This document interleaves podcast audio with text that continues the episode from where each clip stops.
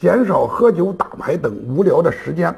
村干部需要培养自己的两种功夫，一个是本分，一个是本事。做人要靠本分，做事呢要靠本事。村干部还要乐于吃两样东西，一个是吃亏，一个是吃苦。做这个岗位就不要怕吃亏，做事更不能怕吃苦。村干部要标配两个保健医生，一个叫运动，一个叫乐观。锻炼和劳作是有区别的，一定要让自己有锻炼、运动的时间，让自己的身体健康而乐观，能使得你心理更健康。